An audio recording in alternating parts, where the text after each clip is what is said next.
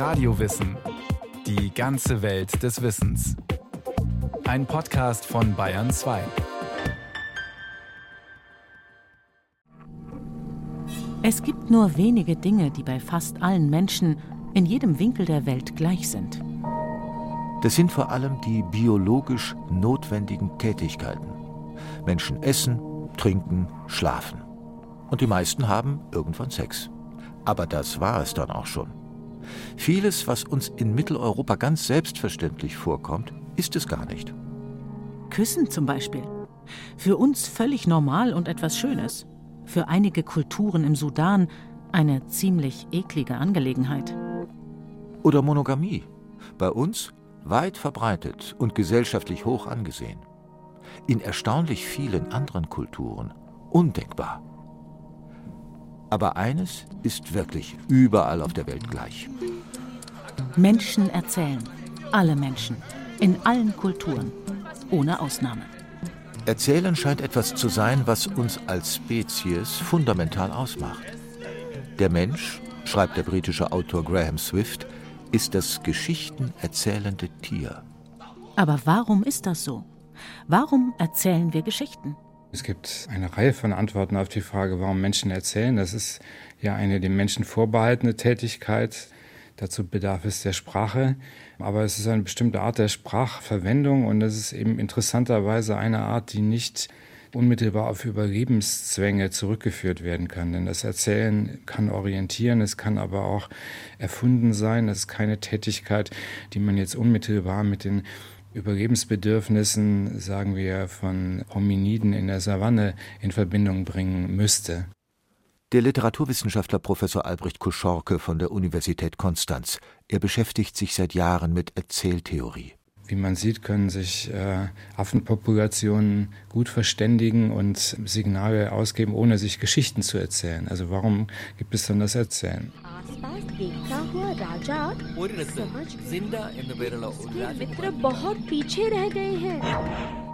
Erstaunlicherweise gibt es bisher kaum Forschung darüber, warum Menschen Geschichten erzählen und was das Erzählen mit uns macht. Eine Erklärung stammt aus der Psychologie. Wir brauchen das Erzählen für unsere geistige Entwicklung, für die Herausbildung unserer Persönlichkeit. Für diese Theorie spricht vor allem der unstillbare Geschichtenhunger von Kindern. Eltern kennen das. Vom Bilderbuch, das ja auch schon Geschichten erzählt, über Pippi Langstrumpf bis hin zu Harry Potter. Kinder können von Geschichten gar nicht genug kriegen. Sie wollen Geschichten erzählt bekommen, Sie wollen, dass man ihnen vorliest, immer wieder, bis sie endlich selbst lesen können. Und selbst dann hat das Vorlesen noch einen ganz besonderen Reiz. Christina Schachtner, Psychologin und Professorin für Medienwissenschaft an der Universität Klagenfurt. Kinder hören gerne Geschichten und erzählen gerne Geschichten.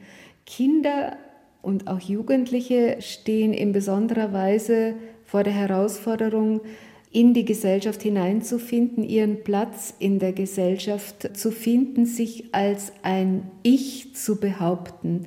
Und deswegen sind sie auch so sensibel in der Auseinandersetzung mit ihrer Umwelt, wenn sie Kinder beobachten.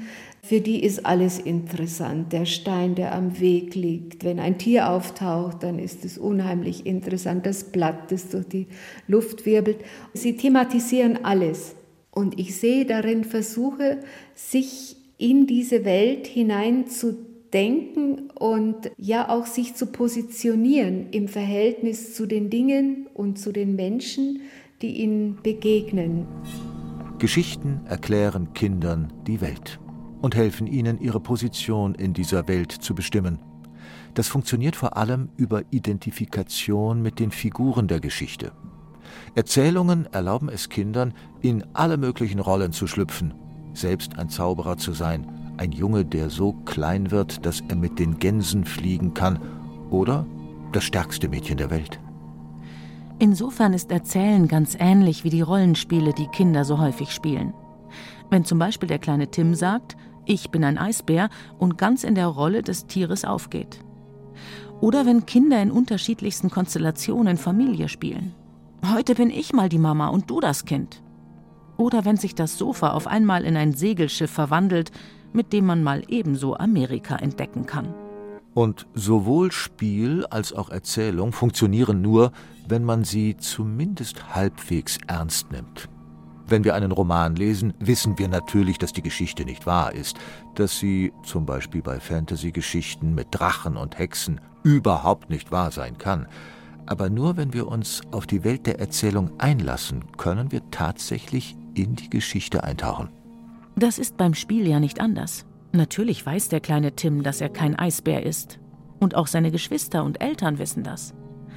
Aber nur wenn sich alle Beteiligten auf die Prämisse des Spiels einlassen, macht das Eisbärspielen Spaß. Sobald jemand sagt, aber Tim, du bist doch gar kein Eisbär, ist das Spiel vorbei. Es gibt gute Gründe, das Erzählen mit dem Spielen zu vergleichen. Auch das Spielen ist ja eine Tätigkeit, die jetzt nicht unmittelbar aus Überlebenszwängen ableitbar ist. Und zwischen dem Erzählen und dem Spielen gibt es eine Reihe von Gemeinsamkeiten. Es sind Dinge, die innerhalb eines Rahmens, der sie einklammert und als aus dem Alltag herausgehobene Realität dann wiederum zu einer sehr ernsten Angelegenheit machen kann. Das ist beim Spiel ja auch so. Es gibt eine Übereinkunft. Sobald wir in das Spiel eintreten, zählt es nicht. Wir sind nicht tot, wenn wir ein Leben verlieren im Spiel. Und gleichzeitig ist es dann innerhalb des spielerischen Rahmens eine sehr ernste Angelegenheit. Es scheint, als hätten Geschichten bei Kindern eine doppelte Funktion. Einerseits erlauben sie dem Kind, aus der eigenen Lebensrealität auszubrechen und Rollen anzunehmen.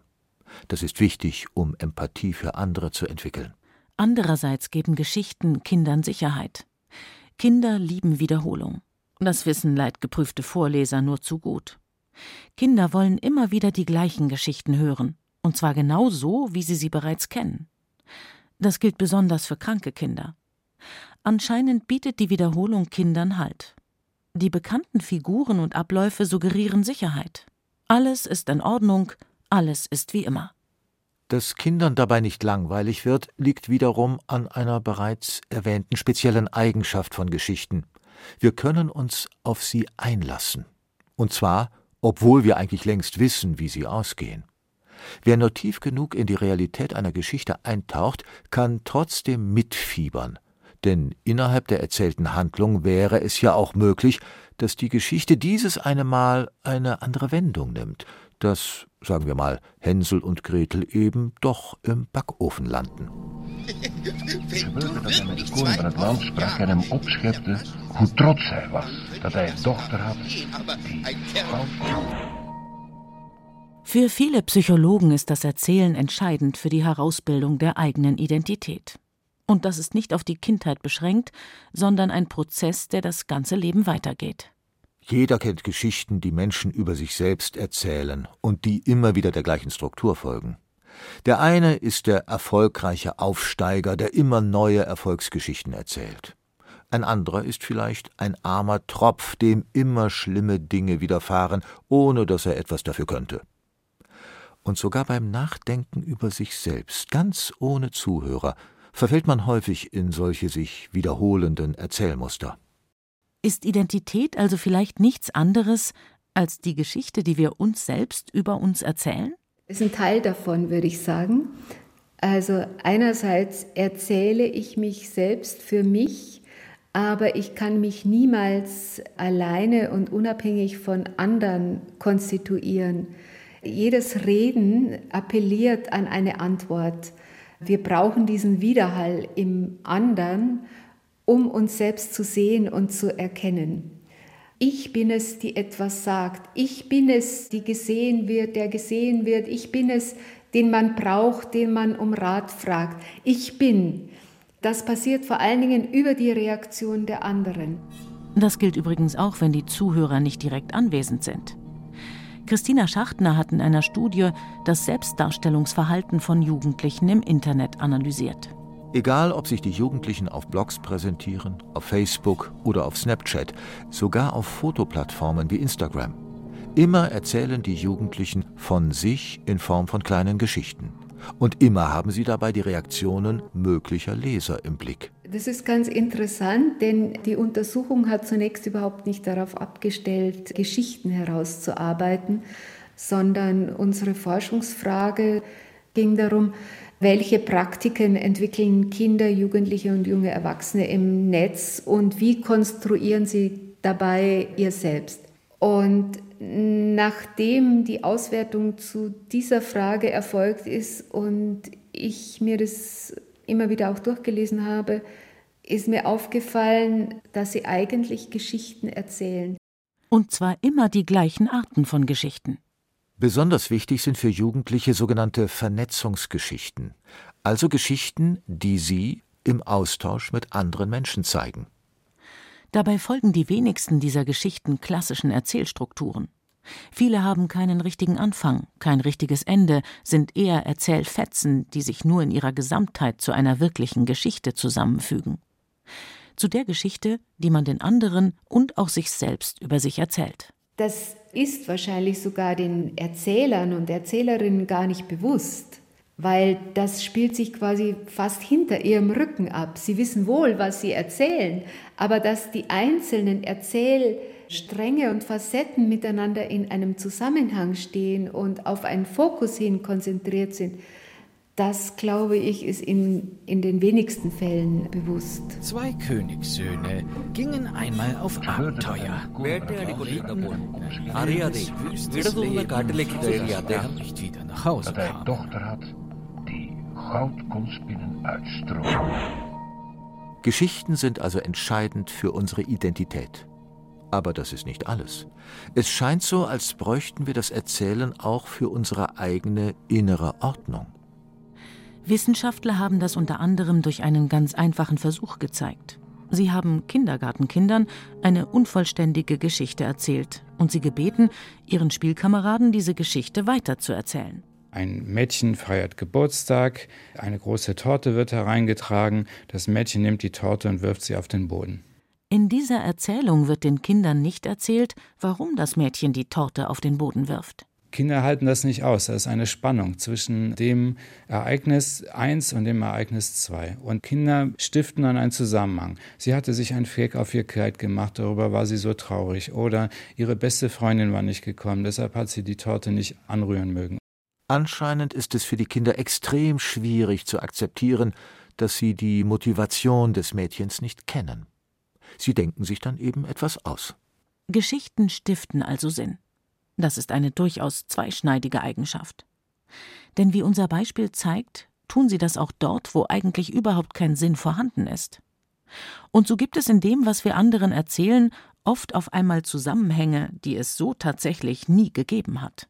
Es scheint kognitiv unglaublich anstrengend zu sein, zwei Ereignisse unverbunden nebeneinander stehen zu lassen. Das beschäftigt uns mehr als die Möglichkeit, zwischen ihnen eine Verbindung zu stiften. Erzählen dient der Strukturierung unseres Erlebens. Und wenn wir ein Erlebnis erstmal strukturiert haben, können wir es sozusagen ablegen. Es irritiert uns dann nicht mehr so wie ein Ereignis, das nicht in eine Geschichte eingebettet ist. Erzählen als Ordnungssystem, als Orientierungshilfe. Einerseits Orientierung, andererseits Vergessen. Wenn wir uns einen Schlüssel gebildet haben auf den Zusammenhang zwischen zwei Sachen, dann können wir diese beiden Sachen vergessen. Das heißt, wir können uns freimachen, kognitiv freimachen für die nächsten Dinge, die geschehen. Etwas, was unverbunden nebeneinander bleibt, das prägt sich möglicherweise mehr ein und es bleibt verstörend im Gedächtnis und rumort in uns herum und erlaubt uns weniger, uns auf die nächstliegenden Dinge dann zu konzentrieren. Das Erzählen hat also auch eine Aufräumfunktion für unser Gehirn. Klingt einleuchtend. Stimmt aber auch nicht immer. Denn wenn das Erzählen nur diese eindeutige und ausgesprochen nützliche Funktion hätte, wie könnte man sich dann den großen Erfolg von düsteren und verstörenden Geschichten erklären? In Franz Kafkas Erzählung Die Verwandlung wird ein Mann einfach so in einen riesigen Käfer verwandelt. Keiner weiß warum. Ein Klassiker der Literaturgeschichte. Oder Stanley Kubricks berühmter Science-Fiction-Film 2001 Odyssee im Weltall. Eine extrem rätselhafte und seltsame Weltraumreise, über deren Deutung sich bis heute die Kritiker und Kinofans streiten. Und trotzdem ein absoluter Kultfilm. Es scheint so, als würden wir beim Erzählen einen großen Unterschied machen. Wenn es um uns selbst geht, unsere Identität, unser persönliches Erleben, favorisieren wir Geschichten, die Sinn ergeben, die Zusammenhänge stiften und uns helfen, mit unserer Umwelt in Kontakt zu bleiben. Literarische Erzählungen dagegen dürfen ruhig etwas komplexer und widersprüchlicher sein. Albrecht Koschorke das Erzählen kann Sinn genauso stiften wie abbauen. Es ist also nicht eindeutig für die positiven Funktionen reserviert. Also weder für die Funktion Ängste zu beschwichtigen, noch für die Funktion Sinn zu stiften, noch für die Identität herzustellen. Es kann auch das Gegenteil tun. Und es tut es sehr häufig und das scheint mir eine mindestens genauso produktive und kulturell wichtige Tätigkeit zu sein. Manchmal ist es nämlich gar nicht so schlecht, ein bisschen die Orientierung zu verlieren. Denn gerade weil uns manche Geschichten verstören, sind sie vielleicht besonders interessant. Denn solche Geschichten erlauben uns, unsere Annahmen über uns selbst und die Welt zu hinterfragen. Aber warum halten wir in der Literatur und in Filmen das so gut aus, was uns beim alltäglichen Leben in den Wahnsinn treibt? Widersprüche, unklare Zusammenhänge, Rätsel, die nie wirklich aufgelöst werden. Das hängt wohl mit der schon erwähnten Tatsache zusammen, dass Geschichten ähnlich wie ein Spiel funktionieren. Wir wissen ja, sobald ich das Buch aufschlage, gilt das Gesagte nur hier. Das Erzählen findet in einem Raum statt, der uns nicht schaden kann. Und schon können wir vieles ertragen und sogar genießen, was uns im normalen Leben unerträglich wäre. Gewalt, Tod, Krieg und Angst. Und das wiederum kann zu diesem sehr merkwürdigen, rätselhaften und seit 2500 Jahren sich der Theoriebildung eigentlich entziehenden Phänomen der Angst just führen. Das geht ja heute bis in bestimmte Genres hinein, die darauf abonniert sind. Horror, Splatter und was dergleichen mehr ist. Und dann gibt es noch ein Phänomen, bei dem das Geschichtenerzählen eine weitere erstaunliche Dimension gewinnt. Es gibt nämlich eine Reihe von Erzählungen, die im Laufe der Geschichte eine erstaunliche Wirkung entfaltet haben. Politische Geschichten, die für das Selbstverständnis ganzer Nationen entscheidend sind. Oft sind das Gründungsgeschichten, die Ankunft des Schiffes Mayflower in Nordamerika oder die französische Revolution als Beginn des modernen Frankreich. Doch das Ganze gibt es auch im Negativen. Ein besonders berüchtigtes Beispiel ist die sogenannte Dolchstoßlegende. Sie besagt, das Deutsche Reich habe den Ersten Weltkrieg gar nicht auf dem Schlachtfeld verloren. Vielmehr hätten die Sozialisten und Demokraten in der Heimat die Niederlage herbeigeführt und die deutschen Soldaten quasi von hinten erdolcht. An dieser Geschichte ist nichts Wahres, und trotzdem konnte sie sich jahrzehntelang halten. Die Nationalsozialisten nutzten sie massiv für ihre Propaganda. Für das sogenannte Dritte Reich wurde sie zu einer Art Gründungsmythos. Es ist erhellend, sich diese Erzählung mal strukturell anzusehen. In der Dolchstoßlegende sind Gut und Böse klar verteilt. Gut sind die heroischen deutschen Soldaten. Böse sind die verräterischen Politiker in der Heimat. Soweit so klassisch. Die Grundsituation ist die einer klassischen Heldensage. Doch dann passiert in der Dolchstoßlegende etwas ausgesprochen Ungewöhnliches. Die Bösen gewinnen. Sie beenden den Krieg und gründen die Weimarer Republik. Und die angeblich Guten ziehen sich geschlagen zurück.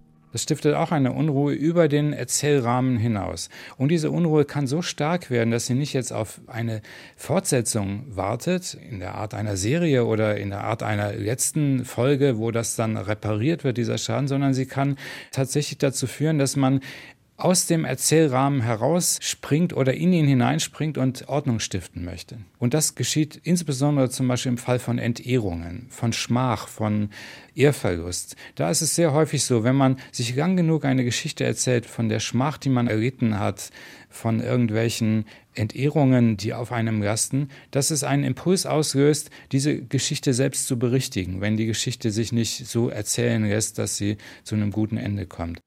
Erfolgreiche politische Erzählungen sind erstaunlich häufig solche unfertigen, abgebrochenen Geschichten, deren Funktion darin besteht, eine Gesellschaft zum Handeln zu bewegen oder zumindest in gemeinsamer Wut und Trauer über die erlittene Ungerechtigkeit zu vereinen. Ein Gefühl, das sich sehr einfach für politische Zwecke nutzen lässt. Solche nationalen Erzählungen haben also ebenfalls eine identitätsstiftende Funktion allerdings in diesem Fall für ganze Staaten und Gesellschaften, nicht nur für uns als Einzelne. Es ist erstaunlich, was Erzählen alles kann. Es kann uns Orientierungshilfe geben, aber auch Desorientierung. Es kann uns Angst machen und Angst nehmen. Es ist absolut zentral für unsere Identität und es kann uns sogar zu politischen Handlungen motivieren. Es gibt also keine eine allgemeingültige Antwort auf die Frage, warum wir erzählen. Eher eine Reihe von Gründen. Und doch gibt es viele Erzählsituationen, bei denen die Antwort schwer fällt. Situationen, in denen Menschen offenbar hauptsächlich aus dem einfachsten aller Gründe erzählen, weil es ihnen Spaß macht, weil sie es können. Man könnte auch sagen, weil sie Menschen sind. Die Geschichte des Geschichtenerzählens ist noch immer eine ziemlich unfertige Geschichte. Doch für Literaturwissenschaftler, Medienwissenschaftler und Psychologen ist gerade das ein Ansporn, weiter zu forschen. Und auch diese Geschichte vielleicht irgendwann fertig zu erzählen.